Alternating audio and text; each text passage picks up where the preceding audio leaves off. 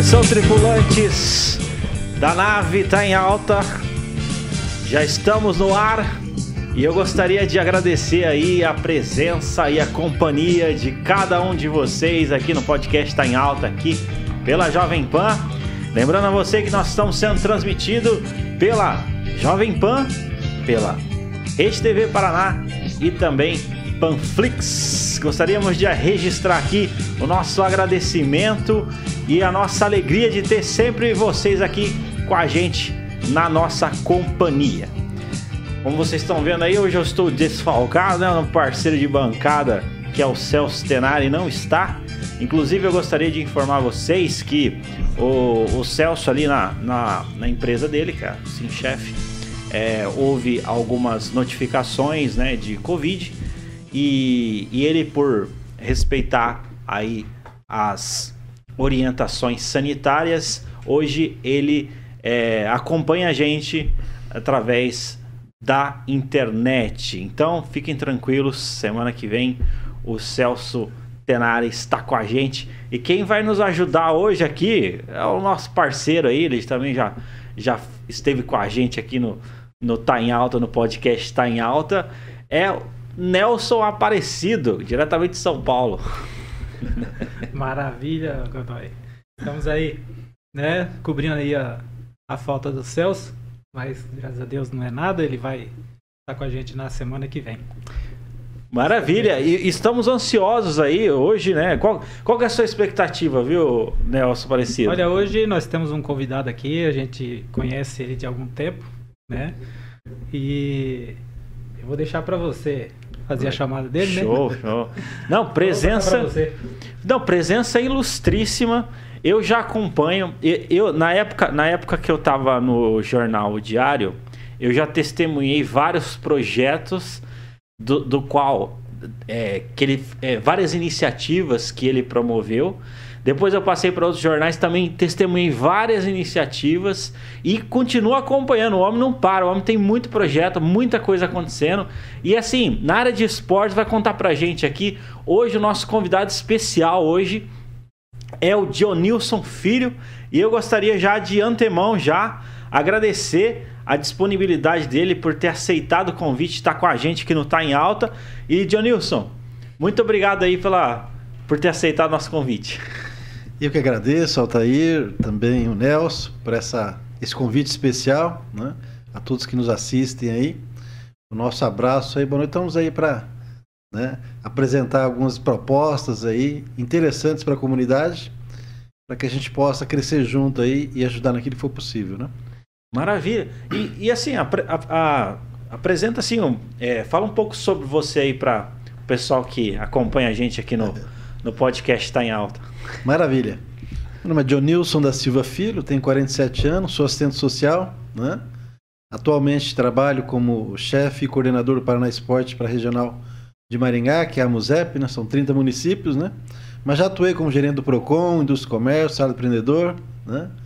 E também como gerente de proteção social especial de alta complexidade na SASC, né? Trabalho especificamente com um serviço de acolhimento, né? É, no ano retrasado. Né? E agora estou nessa, nesse novo desafio aí, que é trabalhar a questão do esporte e as suas várias é, possibilidades aí, que é muito interessante. Eu acho que pouca gente sabe as iniciativas do governo do estado com relação ao esporte no Paraná. Você vê? Interessante, Beleza. cara. Já, eu já. Eu tô ansioso porque tem bastante coisa, né? E, e essa, é, muitas vezes, é, as pessoas elas não ficam atentas a, a, a o que está acontecendo, né? E o, o, John News trouxe informações aí exclusivas para nós. No caso, no caso dessa, dessa é, é, você falou do governo do estado, quais são as iniciativas que está acontecendo, viu, John News? É, nós somos uma superintendência ligado à, à, à Secretaria de Educação, né? mas nós temos várias iniciativas que é diretamente com os prefeitos e gestores esportivos de cada município é, nós somos 12 regionais, né? Eu acompanho e trabalho aqui com os regionais da região da, da MUSEP. Então são 30 municípios, né? Uhum. E aí a gente acaba trabalhando, desafiando e acompanhando o trabalho no sentido dos, do, do, dos jogos oficiais, né? Jogos universitários, né? jogos de integração de terceira idade, jogos de aventura e natureza, né? É, jogos estudantis. E a gente tem trabalhado isso. Mas fora isso, nós temos projetos sociais, como Geração Olímpica, que são as bolsas de estudo para os atletas, né? sobretudo de alto rendimento, com a parceria da COPEL. Então, o governo do estado, através do nosso governador Ratinho Júnior, que gosta muito do esporte, tem trabalhado aí, né? E assim, um dos estados que mais levou é, atletas na última Olimpíada foi o Paraná. Olha né? só. Então nós temos muitos projetos interessantes aí. E aí eu trabalho muito próximo dos gestores esportivos para que eles conheçam, já que assumiram recentemente agora, e muitos gestores, Nelson, não conhecem, né? Então a gente acaba levando. Por exemplo, nós temos a iniciativa dos kits esportivos. É uma parceria com os deputados estaduais. Então, o prefeito, vice-prefeito, qualquer vereador pode fazer um, um pedido para o seu deputado estadual de base e ele pode destinar, escolher um kit esportivo para aquele município.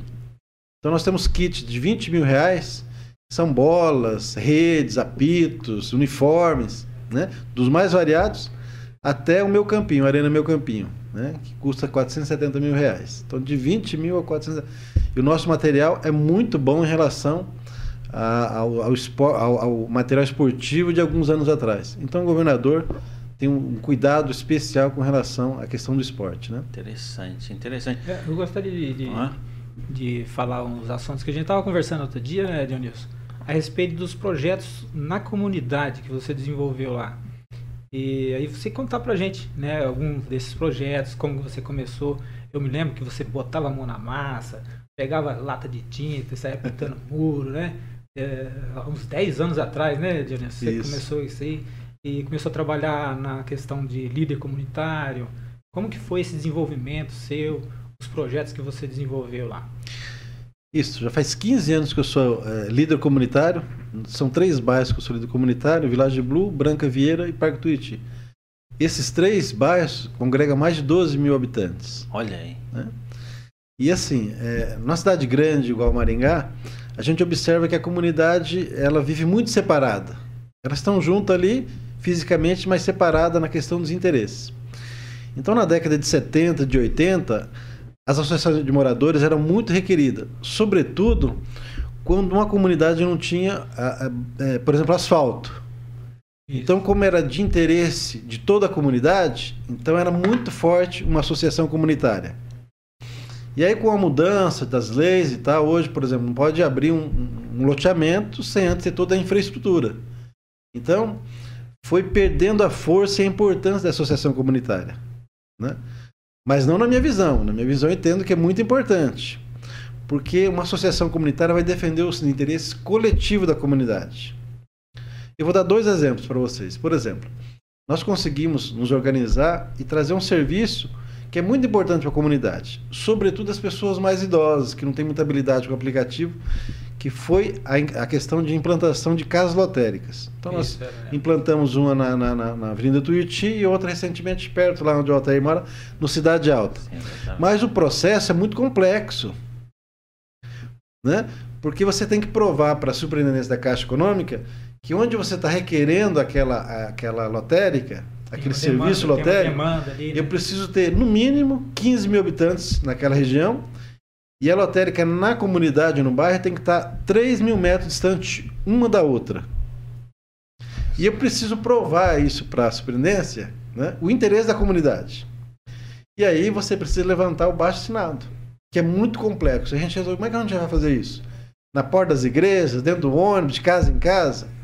Então a gente inovou, a gente fez diferente. Então a gente eh, montou todo o, o, o baixo assinado, colocamos nas pastas, e a comunidade se mobilizou, então cada comércio tinha uma pasta com quatro folhas com 100 assinaturas.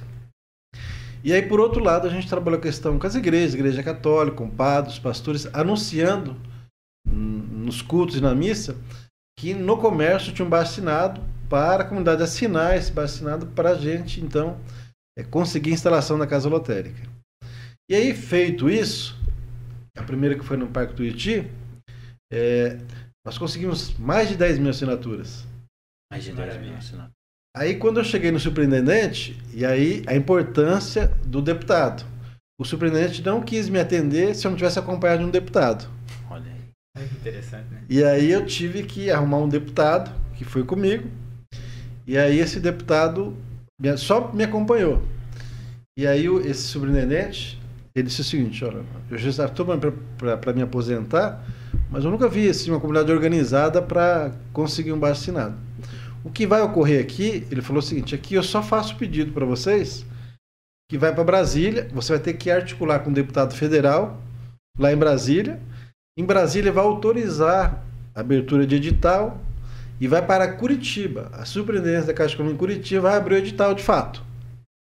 E aí os interessados vai dar um lance mínimo, tem meia hora, e aí o que meia hora, é, o que der o lance maior, ganha.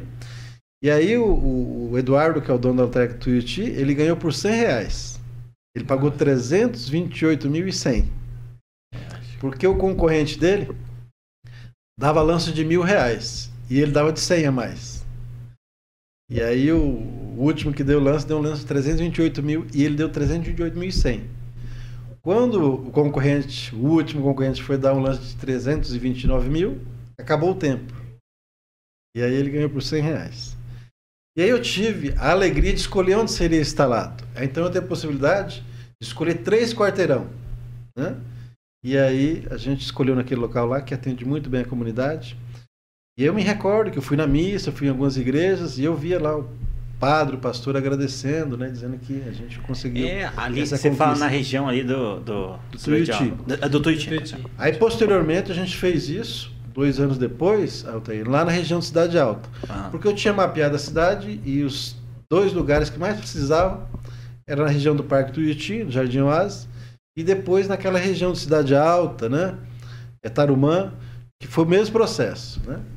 E hoje é um serviço que facilita as pessoas, porque ela não precisa se deslocar até o centro, né? E aí, e aí é importante isso. Então, quem é que fez isso? Foi a mobilização da comunidade. É comunidade. É. Entendeu? Então, o que, que é hoje, por exemplo, na minha região que eu moro lá, é, que, que é, as pessoas mais pedem para a gente? A questão de iluminação pública.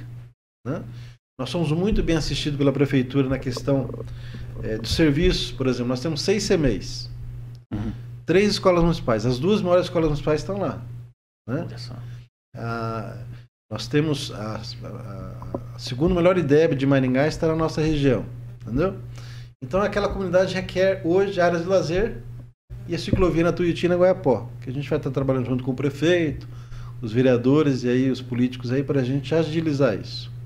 Porque a Avenida Tuiuti tem um canteiro né, de 6 a 8 metros de largura, é plano, a Avenida Guaiapó também, e a questão da iluminação em LED. Eu, eu como é, chefe do Paraná Esporte, eu, eu, viajo muito e a maioria da cidade já está na implantação total da cidade com LED. É um pouco elevado o investimento, mas a economia paga isso aí. Entendeu? A longo prazo, né? Sim. Então, na minha região, por exemplo, não tem rua sem asfalto, não tem criança, é, uma fila enorme de, de espera na, na de fila de creche. E aí você precisa trabalhar e organizar isso com a comunidade. É, destacando assim, Dionísio, né, Altair, ah. eu vejo que é a importância da liderança comunitária em Verdade. mobilizar a comunidade, né? Porque não é a, a, comunidade ficar esperando as coisas acontecerem, alguém ir lá e fazer, né? Aí o líder comunitário, ele apresenta a iniciativa e vê a necessidade e a comunidade se organiza, né? É. Através é. dessa liderança. Então isso aqui, essa é uma parte muito importante que eu vejo assim na, na no desenvolvimento dos Não, projetos. Não, é, cara, eu ia falar para você, assim, lá falando do, do, do, da região lá do, do Cidade Alta, porque muita gente eu vi mesmo, tal, querendo, né, falando, não, por que, que não tem lotérica aqui e tal? E não é uma coisa simples que nem você falou, né? É, existe todo um procedimento tal, etc.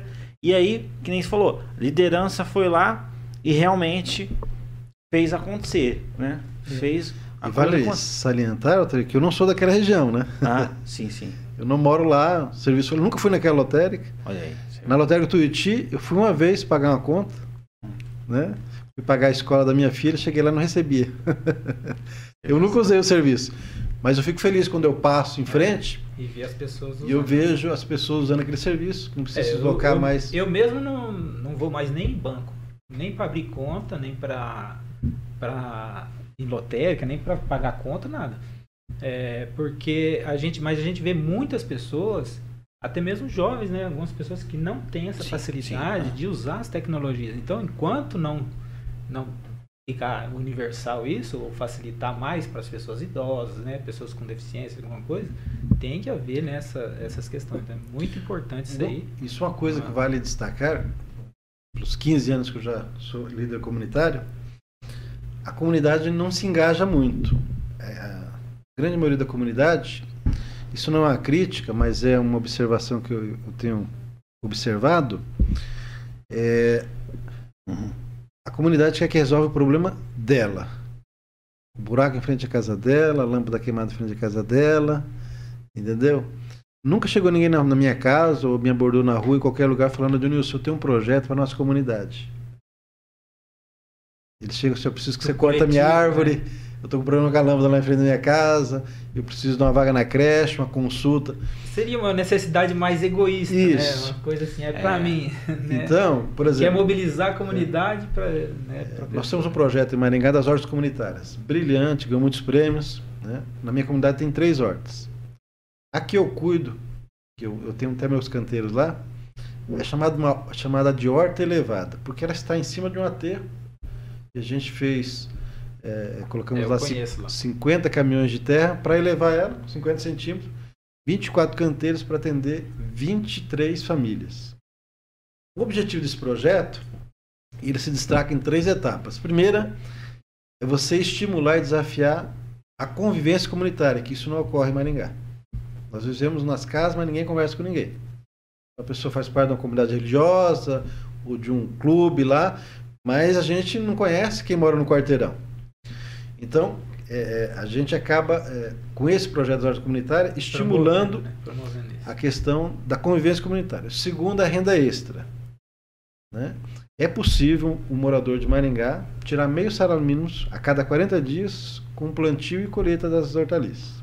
Olha só, isso daí, isso daí, ó, pega aí, ó, André, pega esse corte aí, porque é possível, Sim. né? Olha aqui, Maringá esse negócio. Então, é como... possível um morador de Maringá tirar meio salário mínimo só com uh, vendendo as verduras. Vendendo verdura. Agora tem que ter uma estratégia. Uhum. Porque nós temos uma deficiência nesse projeto. E eu falo como assistente social e como participando do projeto. Uhum. É, o problema que eu, que eu já ouvi muito assim, por exemplo, o Nelson vai lá na hora do almoço comprar alface. E eu estou lá, mas eu não planto alface. Eu estou plantando rúcula no momento.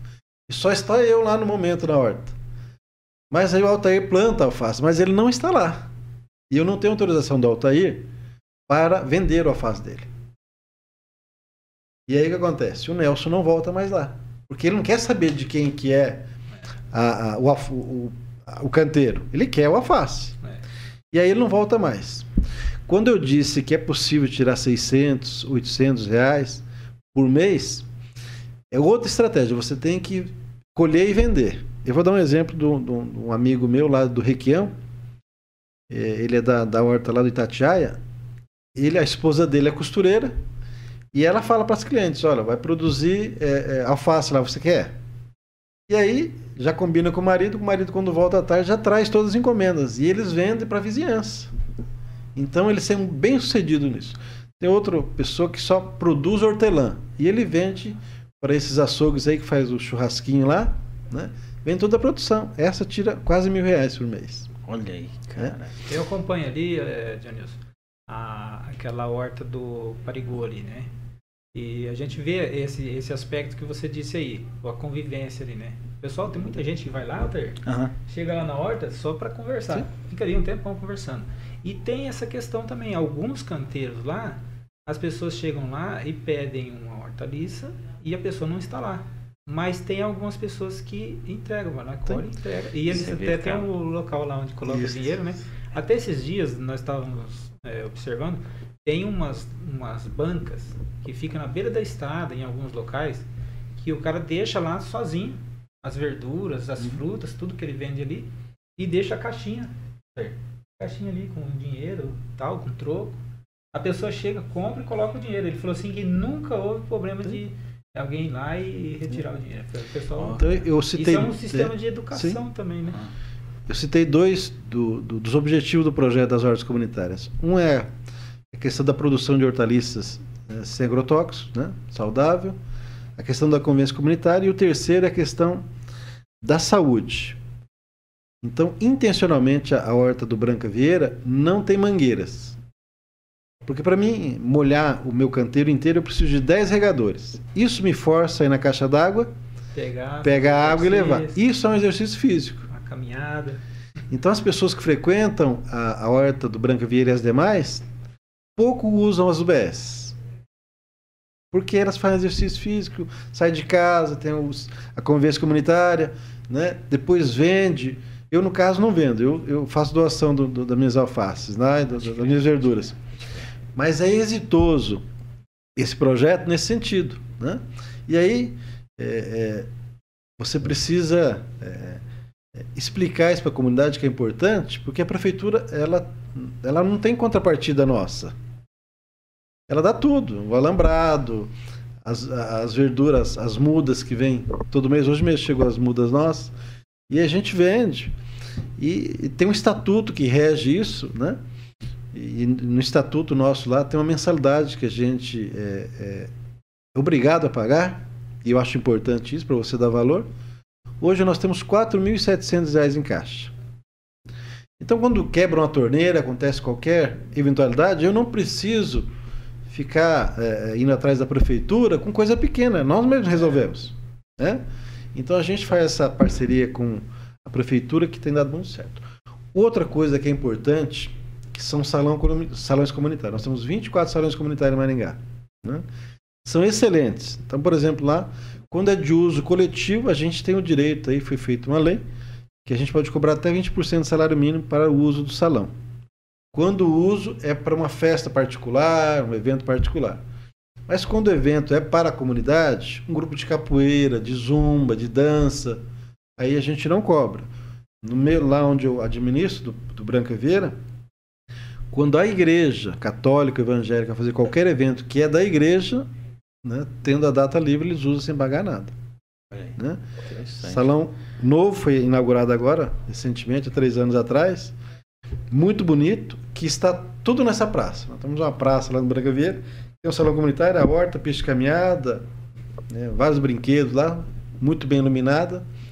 E a cada tempo a gente tem que fazer a manutenção, pedir a prefeitura, né? Que nem agora mesmo precisa fazer a roçada. Mas isso aí, muito em breve a prefeitura vai fazer. Então, o que acontece né? nesse espaço, Altair? Hum?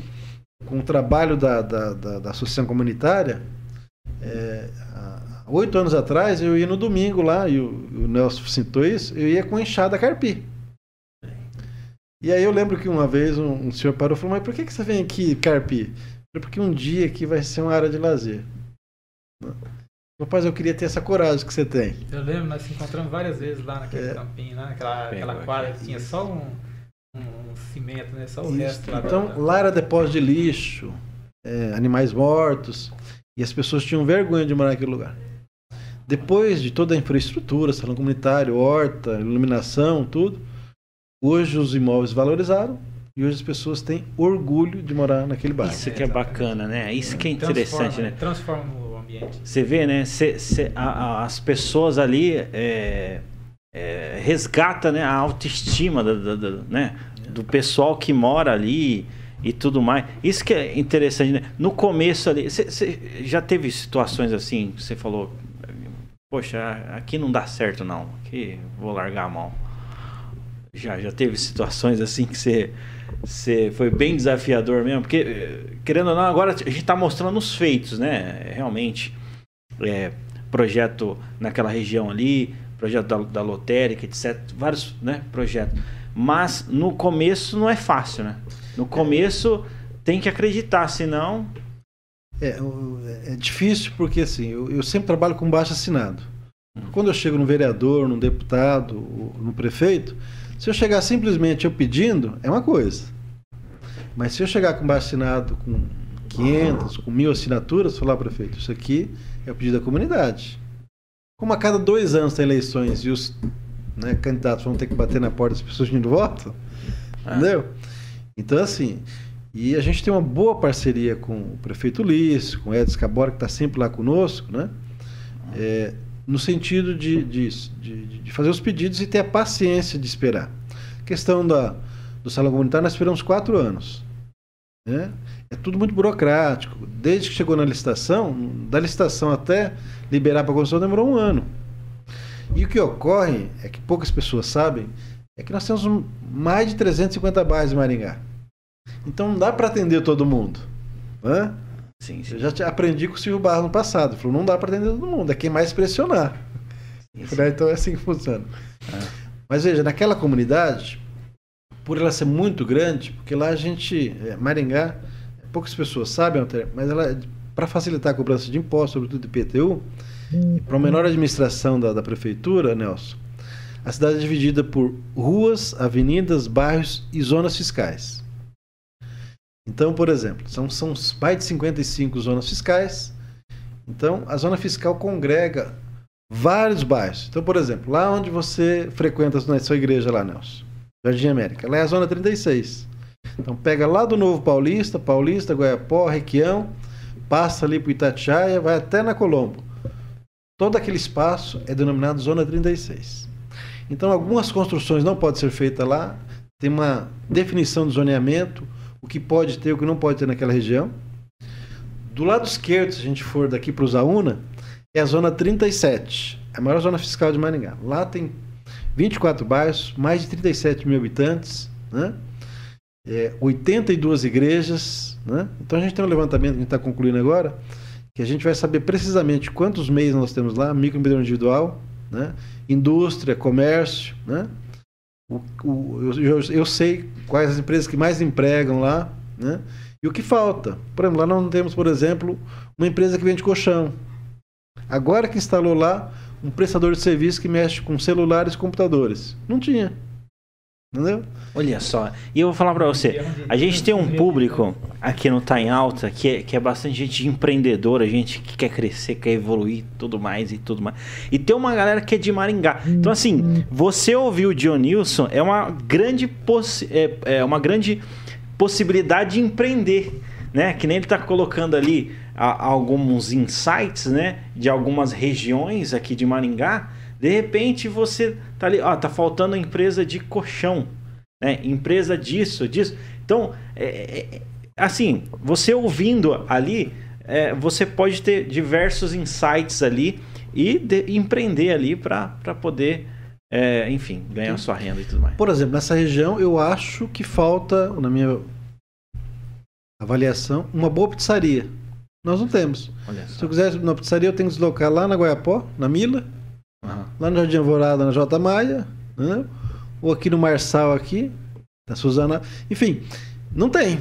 Olha Eu não tenho um bom restaurante. Tem boas padarias, né?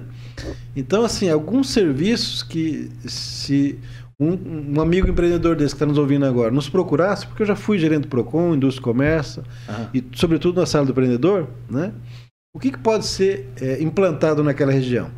Né? Eu estou com um projeto que eu. Que interessante isso daí. E eu vou falar para você, isso aqui é um, um, uma conversa que vale dinheiro. Porque você ter um insight desse, às vezes, uma ideia dessa pode te render assim bons frutos lá na frente. Inclusive, se render, depois se escreve para nós aí no, no, no bate-papo aí, entendeu? Se você tiver insights durante esse bate-papo, coloca aí pra gente, porque vai ser importante, viu? É um bate-papo aqui, legal aqui que a gente tá batendo aqui é, com o Dionilson Filho tá? E ele aqui, ó, é, tem uma vasta experiência, já foi gerente da sala de empreendedor, né? Sim. Isso, isso, isso que é, é... Essa questão de empreendedor, assim, com o que o Altair te perguntou agora há pouco, houve momentos que você desistiu, você perseverou, manteve firme, sonhando que ia dar certo, que aquele trabalho de teoria formiguinha, conversando com uma pessoa aqui, com um vizinho, né?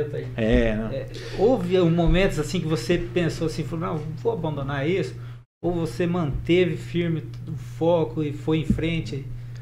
É, é, é, eu nunca cheguei a desanimar. Eu, eu, é que eu gosto disso. Porque, na verdade, você não ganha nada para isso. Né? Você ganha uma certa visibilidade, respeito da comunidade. E, naturalmente, as pessoas querem um representante. Então, eu já fui candidato duas vezes é, a vereador. Na última agora, eu tive os votos necessários para ser eleito, a questão da coligação que não me permitiu.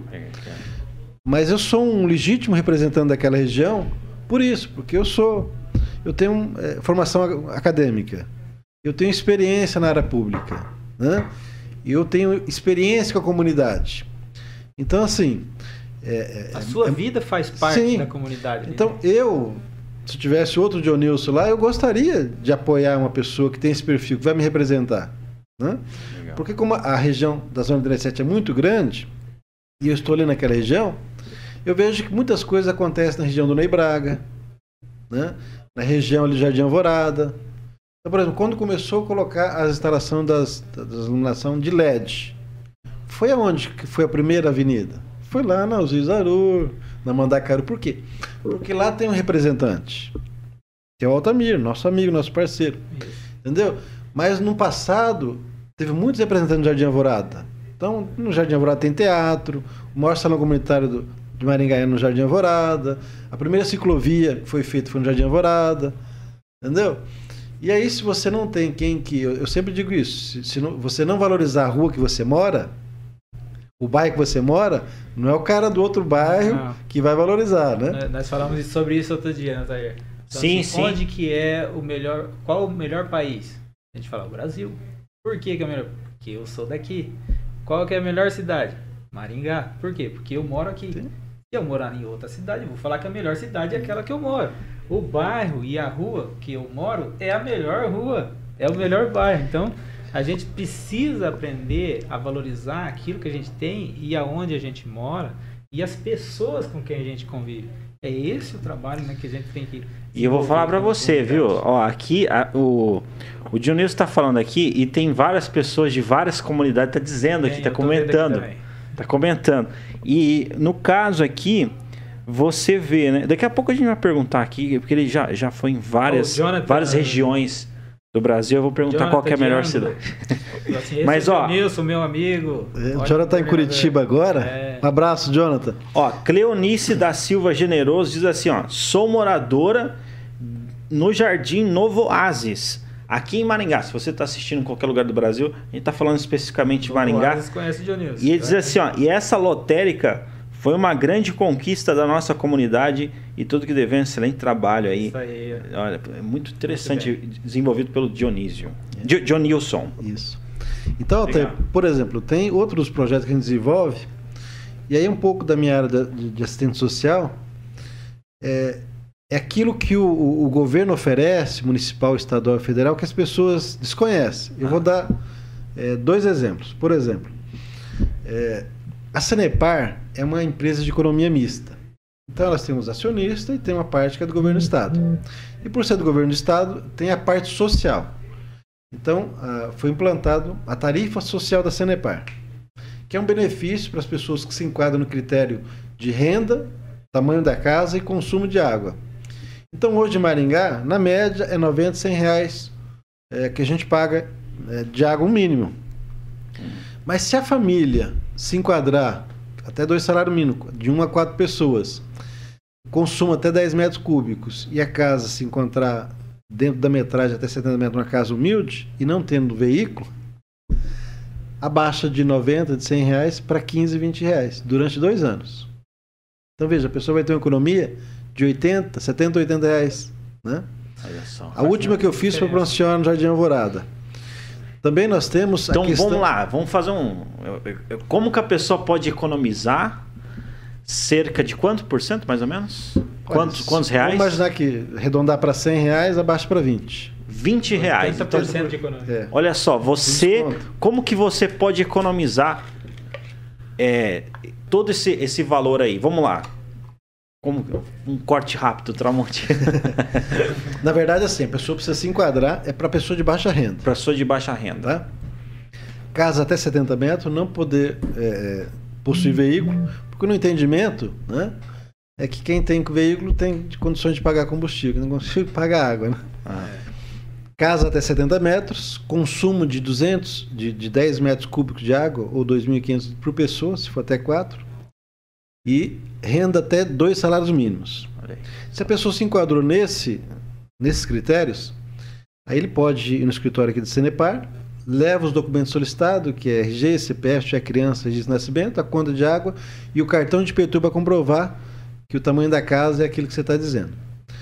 Feito isso, é feito um, um documento, alguém vai fazer a vistoria, se aprovado, na próxima fatura sua já vem um desconto. Né? Legal, eu, cara. Muito então legal. veja. Informações é, que ajudam, né? Então eu atendi no início do ano passado uma senhora que teve um problema. E aí vale é, é, é, destacar isso. Foi uma coisa curiosa que eu nunca tinha visto. Ela tem um problema de audição. E, a, e a, a um determinado período a Senepar troca os hidrômetros. E ela não autorizou trocar o hidrômetro dela. E aí recebe uma multa altíssima. No caso dela, R$ 1.800. E aí me pediram para mim tentar resolver o problema dela. Hum. Muitos amigos da Senepar e tal. Eu fui lá. Qual que é a situação? Falei, olha, isso aqui é porque ela não autoriza a troca do hidrômetro. Mas eu não, tinha, não conhecia a casa dessa senhora e eu vi que a casa se enquadrava, que ela era autônoma e ela tinha um filho só. E aí a gente conseguiu enquadrar ela eh, e colocar ela na tarifa social. Hoje ela paga em média 15, 20 reais. Só que eu observei que ela tinha um problema de audição. E aí ela tinha outro direito, que aí já era do governo federal. Que era o BPC, Benefício de Prestação Continuada. Esse benefício é o INSS que paga para dois tipos de pessoas. Uma pessoa com deficiência, pode ser uma criança, ou uma pessoa com mais de 65 anos de idade que não contribuiu para o INSS e por isso ele não tem condições de se aposentar. Mas dentro dos critérios de renda, eles podem ter direito ao, ao benefício, benefício de prestação continuada. E eu descobri que ela tinha direito. Ela vendia Avon, fazia um bico aqui, uma ali, recolhia é, recicláveis e aí então a gente reduziu a conta de água dela. Hoje ela recebe um salário mínimo do EPC. E aí eu lancei outro projeto para ela que eu tenho, que é um projeto meu chamado Óleo Amigo. Como você dá destinação correta para o óleo de fritura, que você usa em casa, uhum. E você ganhar dinheiro com isso. Então ela abraçou e ela é, tem é, esses três benefícios. Então o projeto, Altair, uhum. é, Várias empresas me procurou essa semana, até o Silvio Barros me ligou e tal, nos empresários, quer saber como é que é o projeto. Então, assim, todo óleo de fritura, ele é reutilizável, ele é reciclável. Né? E as empresas compram e o cara paga muito bem. Uhum. E as pessoas não sabem disso. Joga fora, né? Então, vou dar um exemplo para você que é nível de comparação. Para mim conseguir um quilo de latinha de alumínio, para me vender por 5, 6 reais, eu preciso de 65 latinhas. Então, que é difícil você achar elas juntas. Sim, sim. É. Ah. Mas as empresas estão pagando 3 reais o litro de óleo reciclável. Então, 2 litros eu consigo. Olha. E eu já fiz a experiência, a minha filha e a minha sogra, a gente faz junto o projeto lá. A gente consegue arrecadar no meu quarteirão só. Meu quarteirão tem 30 casas, só no meu quarteirão. Nós conseguimos 150 litros por mês. 450 reais. a empresa, são várias empresas, mas tem um bem forte de Campo Mourão. Eles deixam o recipiente lá, o barril para você, você vai enchendo. Quando encher, você liga. Se eu ligar para eles amanhã, 8 horas da manhã, às 9 estão na frente da minha casa recolhendo pagando dinheiro ou pelo Pix. Olha só. Tem duas empresas em Campo Moura, é, em, em Nova Esperança e eles pagam dinheiro. E aí o que acontece, Nelson? As pessoas não sabem disso. De cada 10 casas que se eu amanhã sair lá na minha comunidade, eu consigo pelo menos seis casas a óleo. Porque as pessoas têm um problema. O que, que eu faço com óleo de fritura? Se eu jogar na pia, vai contaminar. Se eu jogar no solo também. Só me resta uma coisa útil para o óleo. Eu vou fazer sabão ou vou entregar para alguém fazer sabão. Mas quando você faz o sabão, demora demais para você né, terminar o uso do sabão. Então essas empresas compram. Então meu maior projeto agora, chamado Óleo Amigo, é isso. Estive ontem em Santo Inácio, Vou lá dar uma palestra para toda a comunidade religiosa, uma ONG lá que cuida de animais, e eles vão implantar em Santo Inácio o projeto Óleo Comunitário. Eu tenho também é, uma palestra em Pitanga, que o prefeito pediu, porque lá em Pitanga é um dos municípios mais recicla. Eles conseguem reciclar isopor. Eles conseguem é, isopor, é, é vidro, tudo. Só que lá ele não consegue reciclar o óleo. E aí eu estive lá com o prefeito, e aí então ele me convidou um momento para mim lá com a comunidade para a gente implantar o projeto lá. Marilândia do Sul, né? Nosso amigo lá, o nosso parceiro lá, o Acres Taqueda, que é o prefeito lá, muito interessado também no projeto, né? Então veja, esse projeto dá certo porque ele é simples. Simples. é, é, eu não preciso produzir nada. É eu não preciso vender nada, eu só preciso recolher. Entendeu? Então, ambientalmente, eu dou destinação correta e eu ganho dinheiro com isso. É porque hoje, se, se pegar esse óleo e jogar no. É um, é um prejuízo para o meio ambiente, né? Contamina. E aí, Contamina. só, só para concluir esse ah. raciocínio da questão do projeto do óleo amigo, Sim. Né? essa família, eles conseguem arrecadar R$ 1.200 por mês com a coleta de óleo. Olha. Mas aí, no projeto, você tem horário para buscar o óleo. Como você vai na sua vizinhança, Nelson, você precisa ter uma bicicleta cargueira ou um carrinho de mercado. Porque você vai passando, é pesado o óleo, você vai recolhendo, então tem que ser das quatro da tarde às sete da noite. Porque daí você pega a dona de casa, que já limpou a casa, tá tudo certo, e você vai conversando ali. Então, se você sistematizar isso, fizer isso toda semana, né? Então essa, essa senhora que, que eu acabamos conhecendo e tendo a alegria de ajudar, ela tem um filho de 14 anos. Ele é atleta, é, tênis de mesa, e ele gostaria muito de competir representando o colégio dele. Só que ele não tinha dinheiro para sair fora de Maringá. Então, só o ano passado ele competiu em quatro cidades diferentes. E por último, ele foi para Joinville com o dinheiro do óleo. Né? Nunca tinha ido no cinema, foi para o cinema com o dinheiro do óleo. E agora ele foi campeão aqui, na SEMA aqui, né, no tênis de mesa. Então a vida da pessoa mudou. Por quê? Porque era um direito que eles tinham, que a gente teve um certo conhecimento na área e levou para eles. Então hoje eles têm independência financeira, né? trabalham, né? e assim, é uma alegria ver que eles se tornaram independentes financeiramente, socialmente, né? E o, o, o, atleta lá, o nosso amigo lá, viaja aí para todo lado aí com o dinheiro do óleo. Paga água, aluguel, a luz, se alimenta, né? causa do dinheiro do óleo. E, então, e você assim, vê, são projetos é, inspiradores, né? Que você vê que o, o efeito é, colateral ali, a, o benefício, né? Ajuda muita gente. E, e várias pessoas podem participar.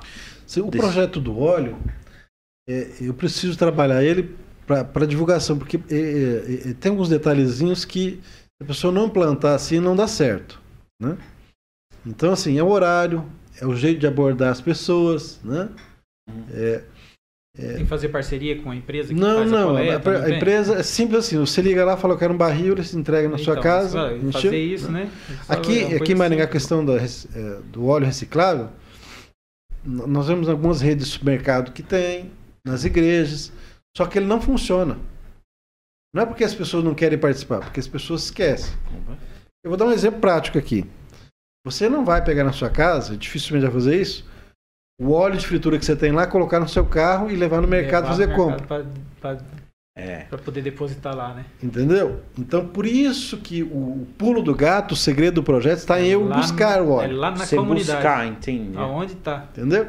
Então, por exemplo, quando eu chego numa casa, mas esse projeto é curioso, sabe, Walter? Porque eu fiz ah. para as igrejas. Ah. Como eu tenho lá muitas igrejas da minha comunidade, e eu, conversando com os padres, eu queria, padre também com, com os pastores, eu falei, nós vamos implantar um projeto aqui que a gente vai ser um pouco semelhante à estratégia que Jesus usava. Jesus se misturava com as pessoas, ganhava confiança, atendia a necessidade e, por último, ele dizia, segue-me. Então, como é que eu vou chegar na casa de uma pessoa e dizer que eu sou de determinada igreja, que eu quero convidar ela para um culto ou para uma missa? Como é que eu faço isso? Eu não posso chegar e bater uma palma lá, abrir a Bíblia, que isso não vai dar certo. Então, quando eu chego, e eu falei isso para uma colega da igreja quadrangular lá ontem, em, uma vereadora, inclusive, lá de Santo Inácio, é, então eu escolho lá um quarteirão ou dois perto da minha casa, então eu vou fazer um trabalho missionário. E aí, qual que é a estratégia? Então eu vou chegar no vizinho lá que eu não conheço e vou dizer que eu sou de determinada igreja, minha igreja tem um determinado projeto, criança, adulto, para a igreja adventista pode ser os bravadores, os aventureiros, música, enfim. E eu gostaria que o senhor nos abençoasse participasse desse projeto. A pessoa vai pensar, ele vai pedir dinheiro, né? Não, eu gostaria que o senhor participasse com a gente, doando o seu óleo de fritura. Nós vamos dar a destinação correta, né? E vai ter o recurso que vai ser advindo disso, e a gente vai abençoar o projeto da minha igreja. Só que a, a intenção, a intencionalidade disso é que eu quero abençoar essa pessoa. Então, na primeira visita, possivelmente eu não consigo óleo com ela. Mas eu volto na semana que vem. Na semana que vem ela já vai me convidar, porque ela ficou analisando que eu sou meu nome, que eu sou de uma igreja, que eu participo de um projeto. E que eu vou destinar corretamente o óleo. E com o resultado disso eu vou ajudar o projeto da minha igreja. Na terceira visita, eu vou falar para ela que na minha igreja, um determinado dia, tem um culto de oração que a gente ora pelos amigos. Como o projeto é Olho Amigo, falou, você já é nosso amigo, a gente gostaria de orar por você. Você tem um pedido especial? Saúde, filho, emprego. E eu tenho na minha caderneta de oração, que eu oro pelas pessoas. E aí daqui, na sexta visita, eu vou convidar ela para um culto, para uma programação religiosa da minha igreja, que é o programa do Dia do Amigo. Como ela já é minha amiga do óleo, meu amigo do óleo, que eu já entrei na casa dele, eu tomei um suco, já conversei, ela vai, na maioria das vezes, Nelson, por reciprocidade. Ela não quer saber quem vai pregar. Mas ela se tornou minha amiga. É. Você entendeu? É Quando eu disse isso para uma membro da igreja quadrangular lá em Santo Inácio, ela chegou a chorar. E ela disse assim: Olha, eu tinha me afastado da igreja, Deus me atendeu em umas, umas situações, em umas orações que eu pedi, e eu resolvi voltar para a igreja. E eu queria fazer algo para a igreja, voltar nos meus ministérios e tudo. E aí eu fui na casa dela, ela disse: Olha, você foi a resposta das minhas orações. Né? Como é que Só eu vou evangelizar? Paga, recompensa, né? recompensa, né? E eu fiquei feliz, né? Então ela vai se organizar lá em, em Santo Inácio para a gente voltar lá e explicar esse projeto. Então, na simplicidade dele, né, eu sei que ele dá certo. Legal, né? Eu dou a destinação correta, eu ajudo o meio ambiente, eu conheço pessoas novas, Olha, eu tenho amigo. uma renda extra, né? E isso que é importante, né? Então, como eu lembro quando eu terminei meu curso e aí a minha coordenadora do curso de Serviço Social no Cesumar me convidou para me dar uma palestra para as turmas novas. Por que, que eu quis ser assistente social? Porque assistente social é, trabalha com muitos projetos e tal, é muito concurseiro, né? gosta muito. Mas eu não, eu disse que eu gostaria de ser assistente social para a minha comunidade. Né? Para conhecer como é que funciona o serviço, que é a questão dos nossos direitos, entendeu? Faz diferença. E aí hoje, como assistente social, né, é, consegui implantar um pouco do, do das nossas estratégias do, do, da profissão no PROCON, dos comércios, né, dos regionais do Paraná Esporte. Eu sou o único assistente social, os outros são tudo da área do esporte. Mas a minha metodologia de trabalho né, é diferenciada. Então, quando eu vou no município, que nem eu fui em Itaguajé ontem, falar com o secretário de esporte, eu falo de tudo isso que eu estou falando aqui. Entendeu? Ah. Então eu, eu acabo é, é, falando com o secretário dos comércio, né? Do meio ambiente, né? Sobretudo da assistência social. Lá em Mel de Melo, por exemplo, eu tive o prazer de rever o meu orientador de TCC, né? Danilo Estocco.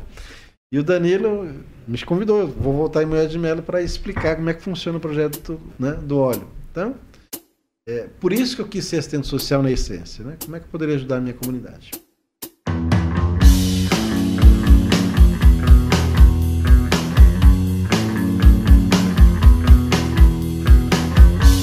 Isso é importante, é interessante, né, A gente vê que, é, observando assim, é, a questão do no programa Spirits, né? A gente trouxe muitas é, novidades, muitos projetos assim, e eles é, acabam que criando numa situação de inspiração. E, o projeto não acaba, não é só aquilo ali. As outras pessoas começam a ver assim, o que, que eu posso fazer pela minha comunidade, qual eu posso criar um projeto. Sim, então a pessoa sim. começa, é, começa a ampliar. Entendeu? Então são, não são projetos só simplesmente, não, esse projeto é isso aqui e encerra aqui. Não, ele começa a ampliar, as pessoas é, começam a receber é, algo em troca. Né? às vezes uma amizade, uma coisa. E depois ele começa a ter ideias de como ele fazer um outro projeto, criar outro projeto. Né? Porque ele vê a iniciativa e vê o resultado, né? E isso é muito importante. É Hoje mesmo aconteceu um fato que foi é, o resultado de uma visita que eu fiz com um amigo meu é, há dois anos atrás. Eu fui numa casa fazer uma visita e eu vi uma pessoa com deficiência e vi uma pessoa idosa. Eu perguntei a idade e tal, e eu vi ali que eles tinham direito ao BPC. Aí eu chamei esse meu amigo meu e falei o seguinte: eu vou ensinar um negócio. Você vai pegar essa família aqui vai trabalhar com ela. Eles têm direito ao BPC.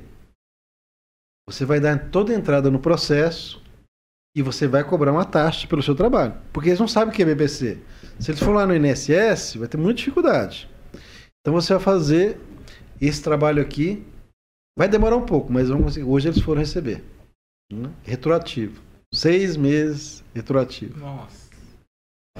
Ele nem sabia que existia BBC essa família. Entendeu? Então esse meu amigo hoje, ele recebe uma comissão bem irrisória lá pelo trabalho dele. Mas eu falei para ele que se ele pegar firme para nesse trabalho, né, eu identifico as pessoas, ele vai lá faz todo o trâmite. Ele pode ganhar até 3, 4 salários mínimos. Olha só, cara. Então você vê. Levando um benefício para a pessoa. É lógico que ele vai ter o tempo dele, vai ter que se articular é. e tal, né? Mas que acaba. A pessoa não sabe o que, que é isso. Todo mundo está preocupado. Eu atendi um, um, casal de idosos ano passado, ano retrasado, que os dois tinham direito. E naquele dia que eu conheci, eles foram despejados numa casa lá no Jardim Alvorada. Não tinha dinheiro para pagar água, luz, né? Mais de 65 anos, dois. E eu lembro que eu fui numa noite lá, eles estavam mudando, porque não tinha dinheiro para pagar nada. E a gente conseguiu é, levar esse benefício que é direito deles. E os dois hoje recebem R$ 2.400. Você vê, né? É... Então, o trabalho de um líder comunitário, um assistente social, que foi por isso que eu me formei, é isso. Né? É, político também que eu sou, né? Eu lembro com um amigo meu, Silvio Barros, uma vez disse assim: é, a política está para fazer para o coletivo aquilo que o individual não consegue fazer. Olha aí, interessante. Entendeu? Então, vê, né? assim, né? é, e aí ele me deu um exemplo: falou, olha, tá vendo essa rua aqui? Esse monte de poste aqui, a água que está aqui, não foi um padre que fez, não foi um pastor, não foi um empresário. Foi um político. Requião, por exemplo, é um bairro. Mas quem é que resolveu fazer aquele bairro lá? Né? Na época, Roberto Requião. Colocou o nome do pai dele depois. Então, todos esses bairros que tem aqui em Maringá, não foi alguém que quis criar. Foi uma decisão política. Entendeu? Onde é que está lá o, UBS, o posto de saúde, a escola, a creche? É uma decisão política. Por que, que em alguns lugares, Maringá, por exemplo, pode construir prédio e outros não?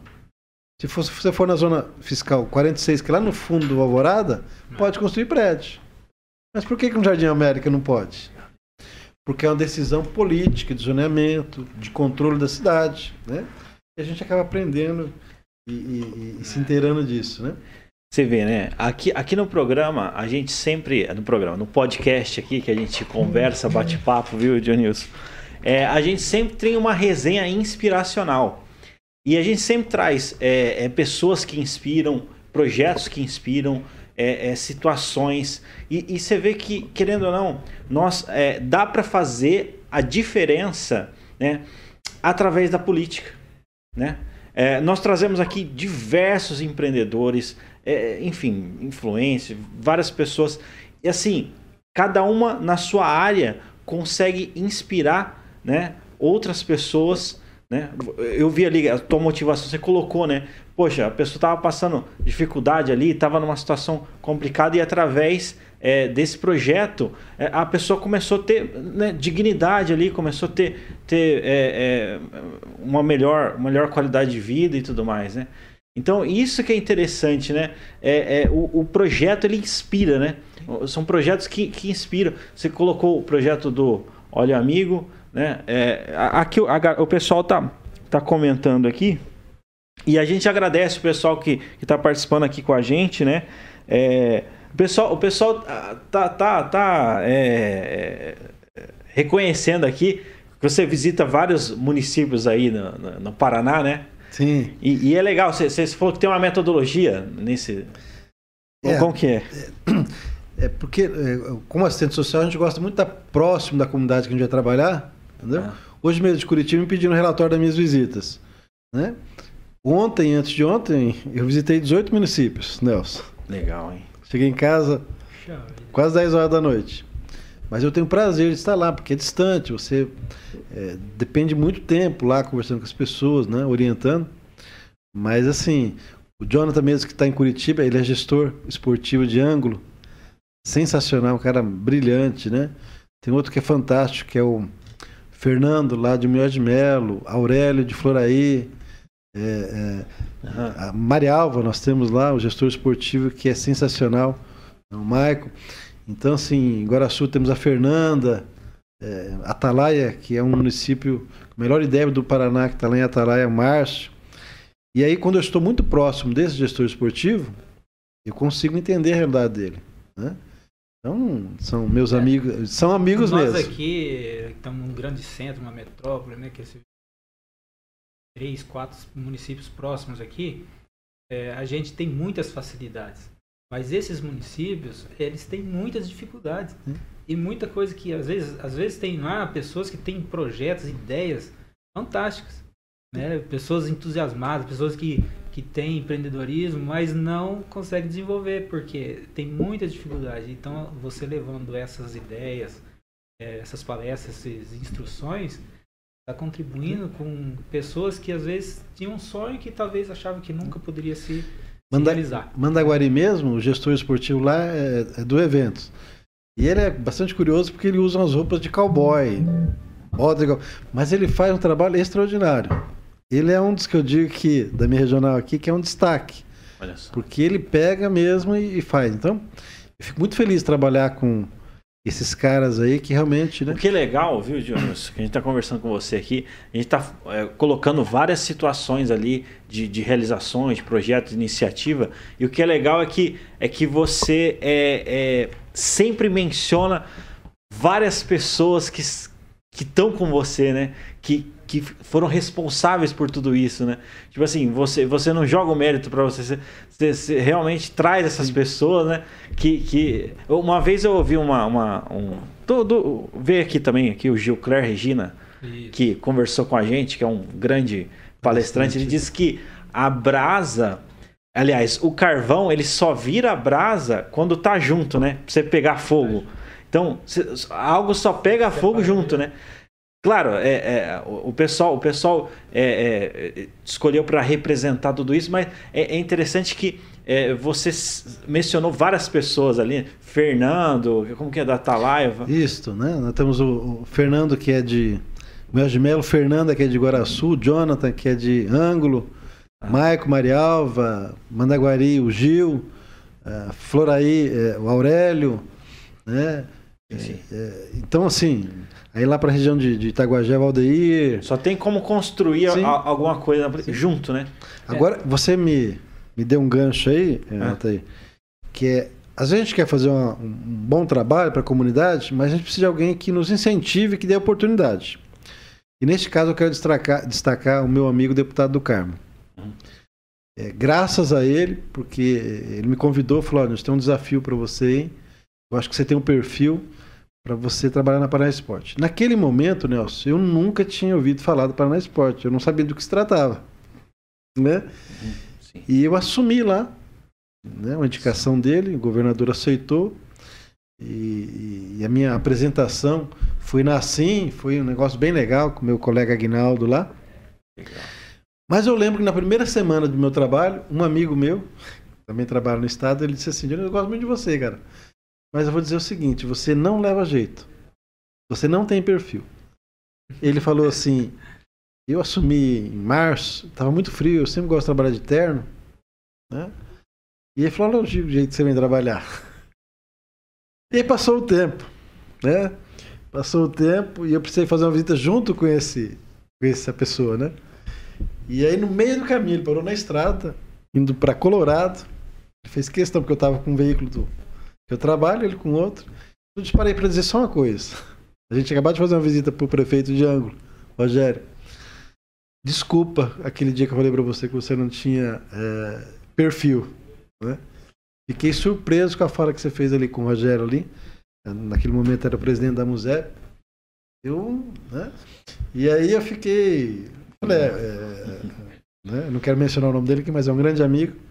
A gente surpreende mesmo, né? Mas eu realmente foi um desafio porque eu não conhecia, né? É. Mas o assistente social, ele é um profissional que ele pode atuar em várias frentes. Né? Quando eu fui trabalhar no Procon, Eu olhei para o secretário, que na época era João Regiano, e falei, mas o que, que eu vou fazer no PROCON?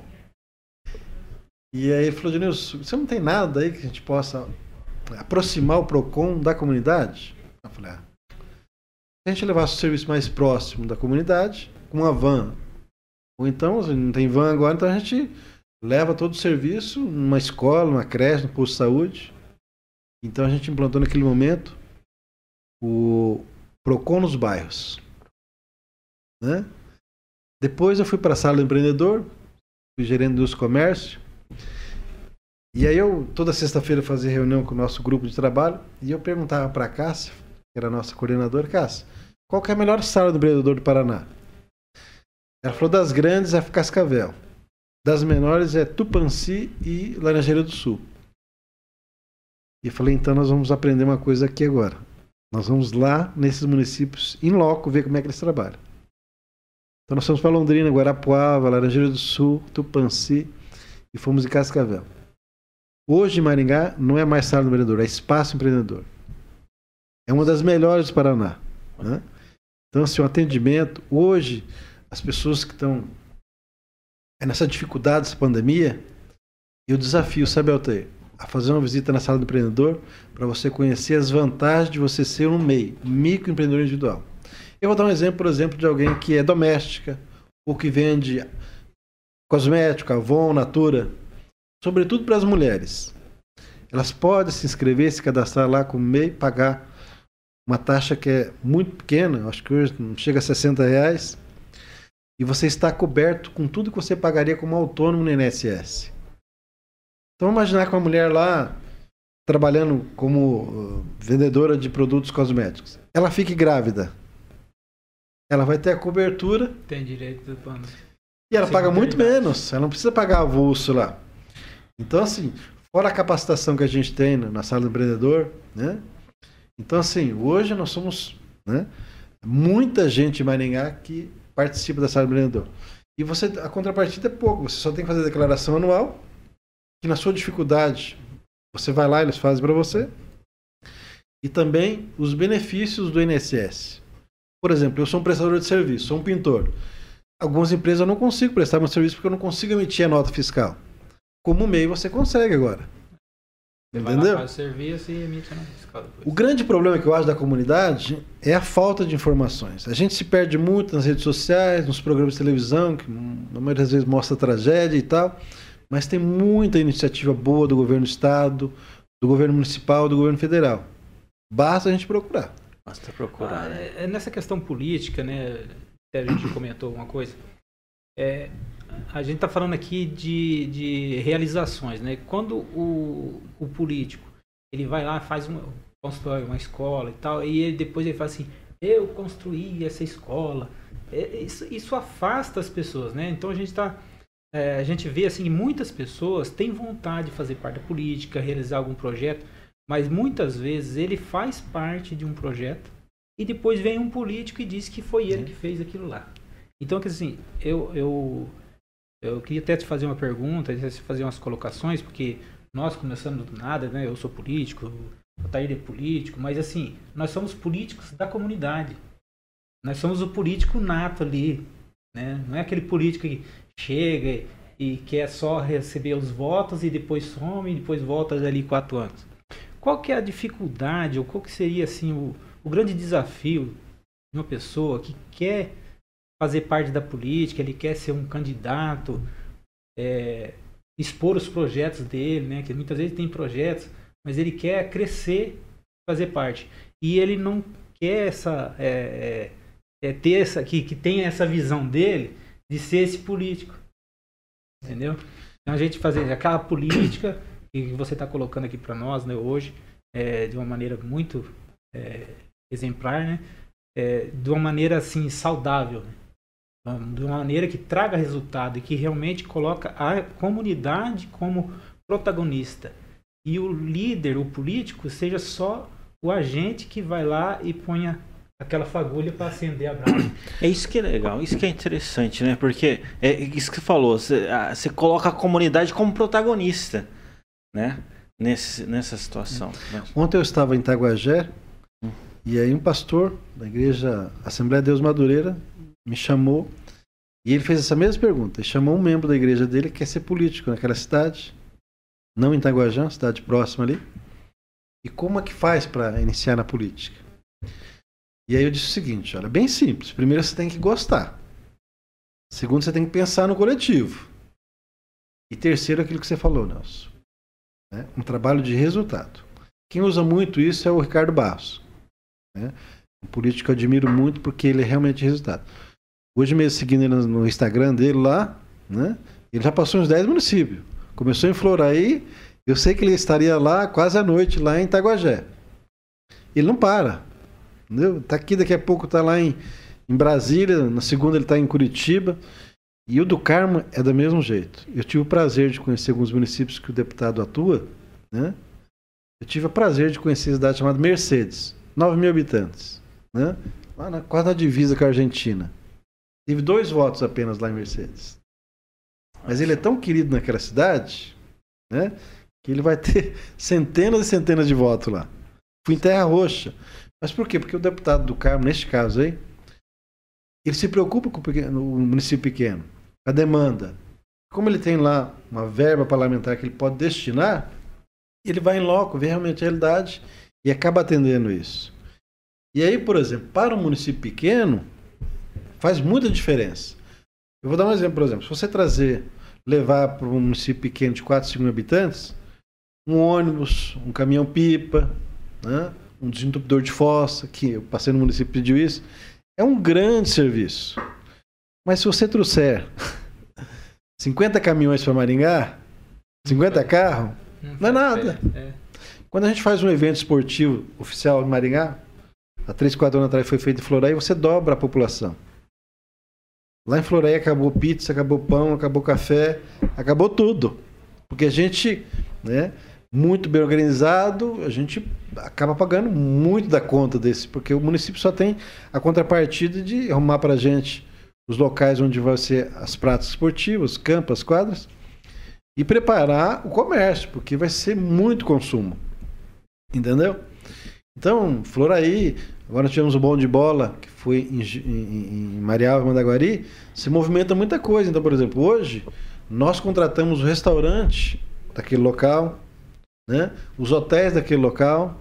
Então, a gente injeta dinheiro do Estado, que na verdade é do, do, do contribuinte, né? naquele município.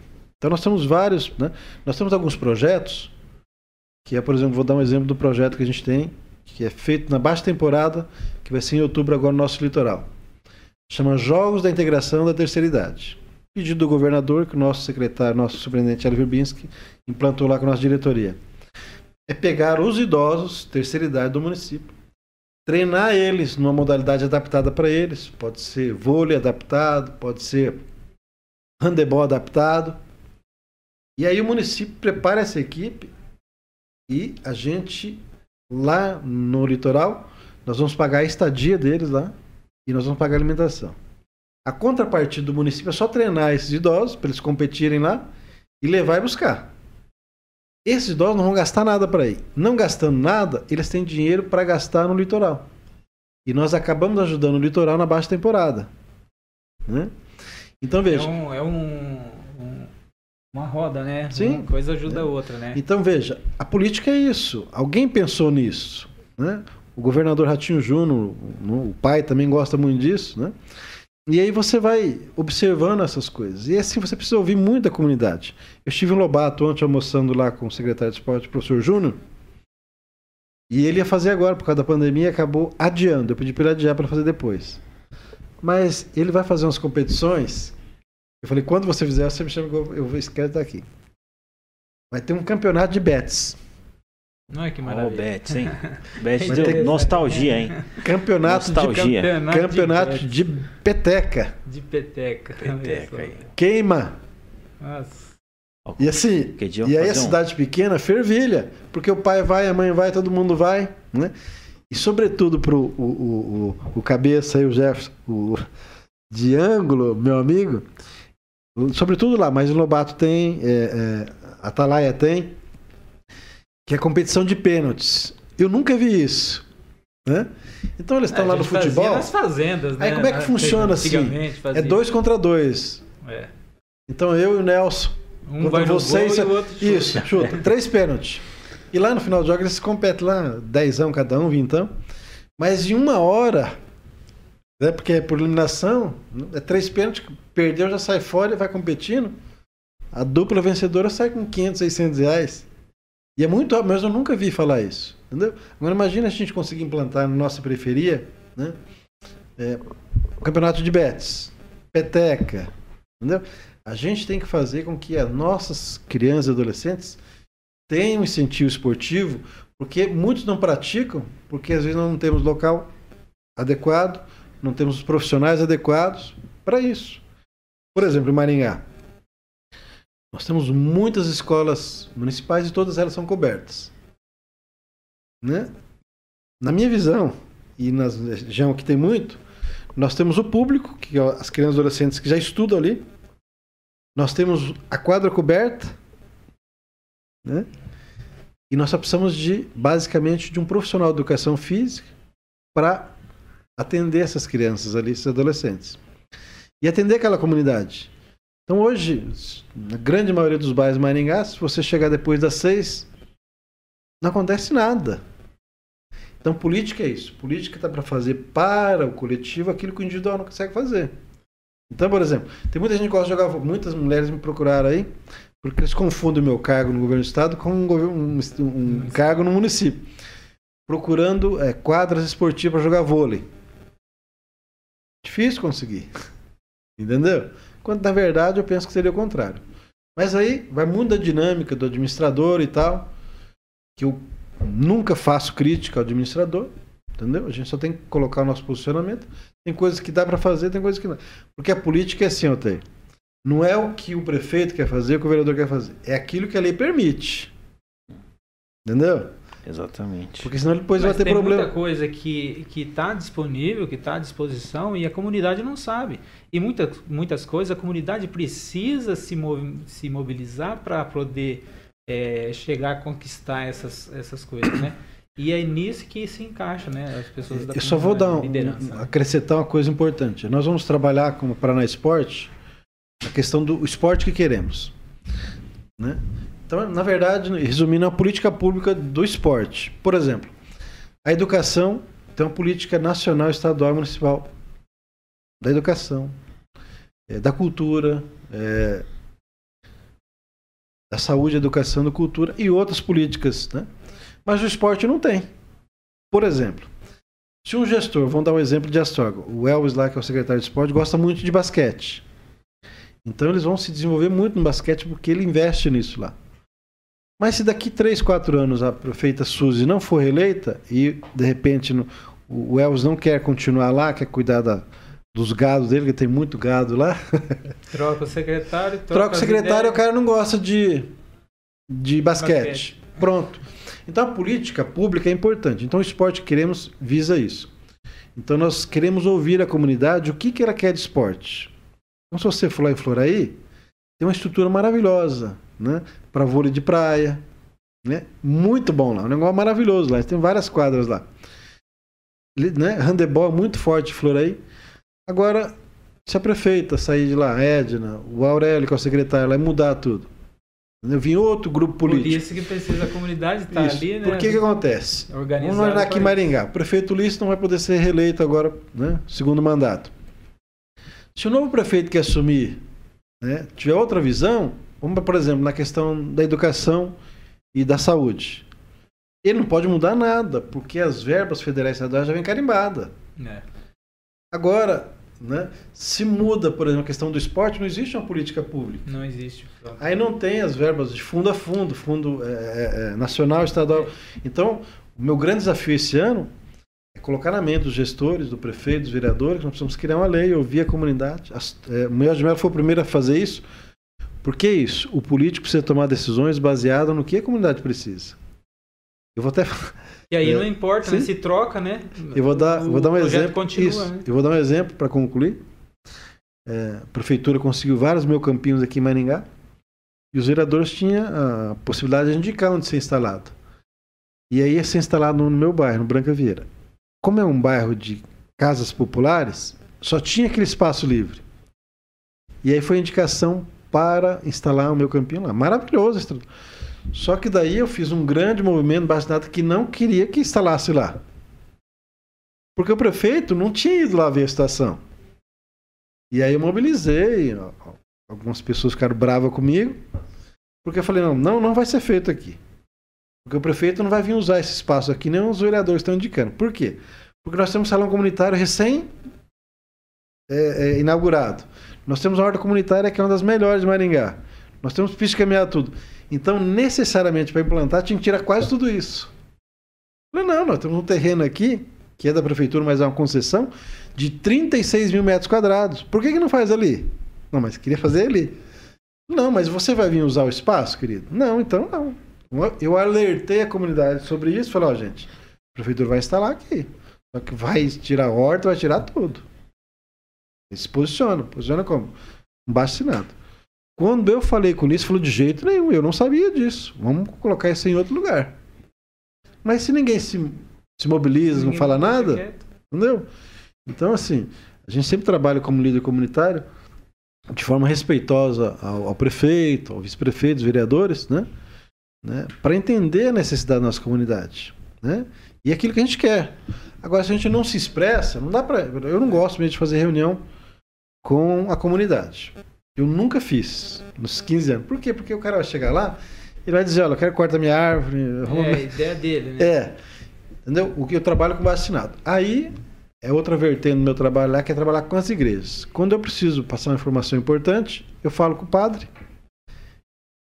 Ele faz, os, ele faz os anúncios no final da missa e nos cultos eu vou antes do culto, faço as minhas informações e, e a gente acaba é, trabalhando coletivamente dando os resultados naquela região. E eu vou falar para você, viu? A gente tá batendo esse papo aqui. Você tá vendo que é, hoje o papo tá bastante é, voltado para esporte, política, comunidade, né? Você tá vendo aí várias iniciativas que podem estar tá te inspirando, podem estar, tá, enfim, servindo como exemplo. Eu acredito que é, que nem, que nem o, o Dionísio colocou aí várias histórias, você provavelmente está se identificando, né? Com essas histórias, principalmente com aquela parte, tipo assim, hoje ele é, é responsável ali pelo Paraná Esporte, né, chefe dessa área ali, mas você vê, né, muito, em, em determinado momento teve pessoas que é, é, duvidaram da capacidade, né, e eu acredito que muita gente de repente está passando por uma situação que tá duvidando da tua capacidade, tem gente desdenhando, falando que você não vai conseguir, e você precisa acreditar, precisa né, é, é, acreditar que, que isso vai ser diferente, né? E a gente sempre é, termina aqui, Dionilson, é, não parece, mas a gente bateu um papo aqui, já foi mais de uma hora. É uma resenha, a gente costuma dizer assim que a, que a resenha aqui é inspiracional. A gente sempre é, é, traz aquela, aquele clima inspiracional, assim, né? E tudo mais. E eu queria que você deixasse um, um recado, assim. A gente bateu um papo sobre várias coisas legais aqui, mas deixasse um, um, um recado especial, assim, para quem nos acompanha, que é, é, às vezes de repente está passando por uma situação, né? Duvidando da capacidade, falando, ah, você não tem perfil para isso, você não tem. E de, de, de repente deixar um, um, uma mensagem aí para para nossa audiência. Eu quando mudei para Maringá em 1988, a única oportunidade que eu tive foi vender algodão doce na Avenida São Domingos. Depois eu fui promovido, eu consegui vender sorvete. Depois eu trabalhei 10 anos de açougueiro. Não gostava. Mas era o que eu tinha.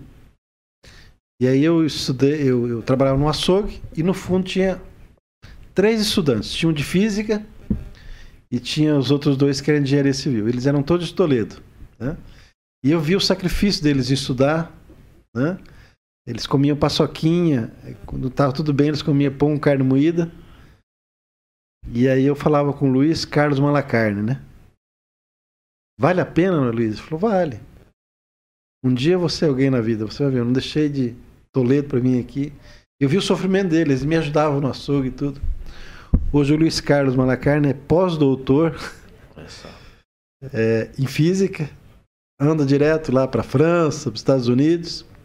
Ademar Malacarne é engenheiro civil, constrói muitos barracões lá em Toledo e o Adriano Krieger também. Então esses caras me inspiraram, né? A educação, o estudo, né, vai poder mudar a sua situação.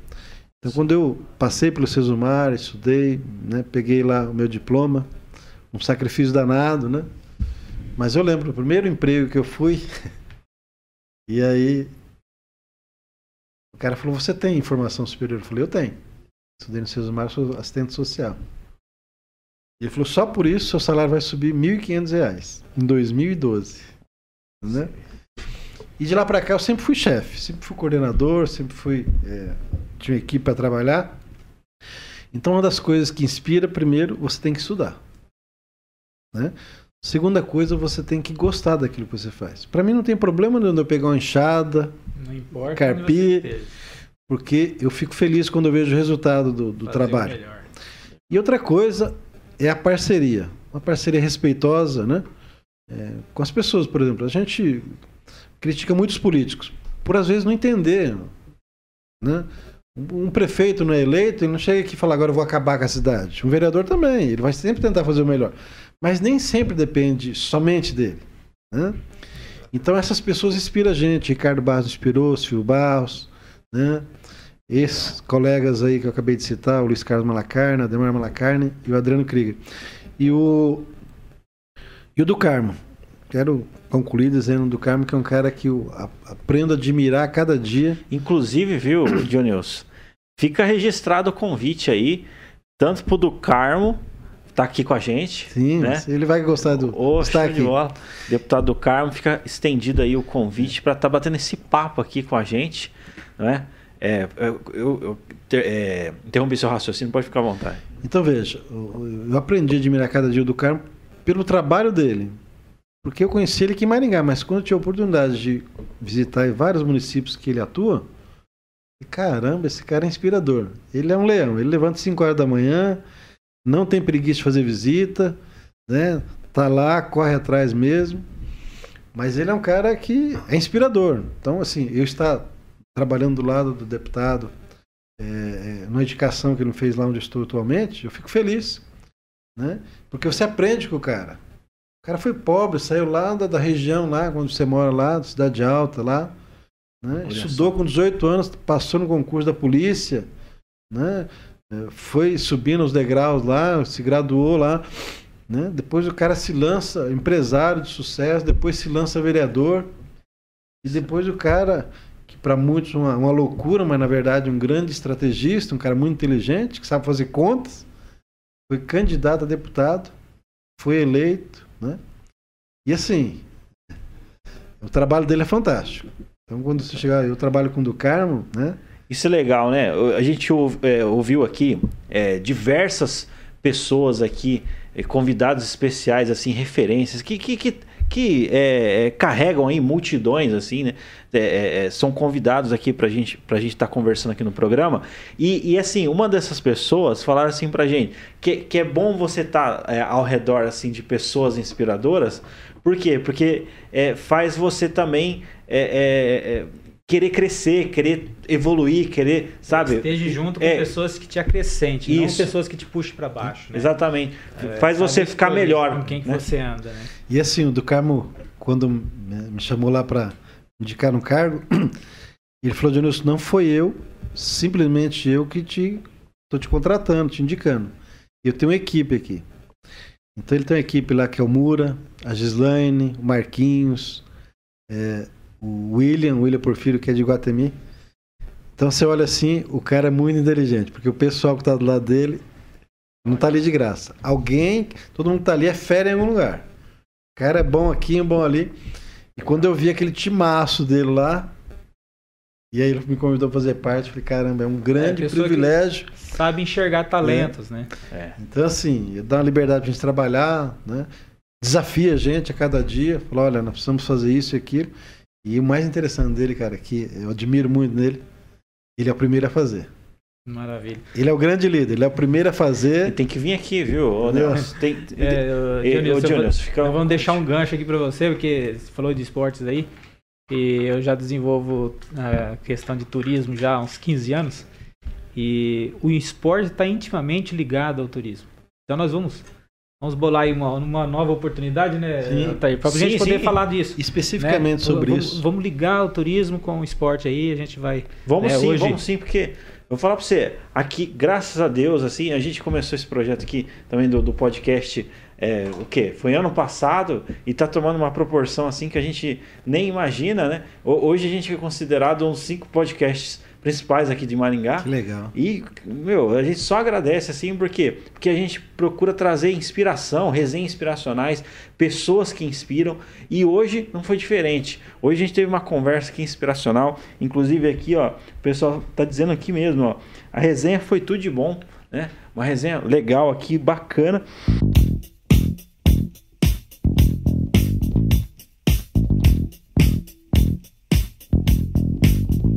E, meu, a gente só tem a agradecer. A gente tem um presente aqui da Jovem Pan, viu, Dionilson?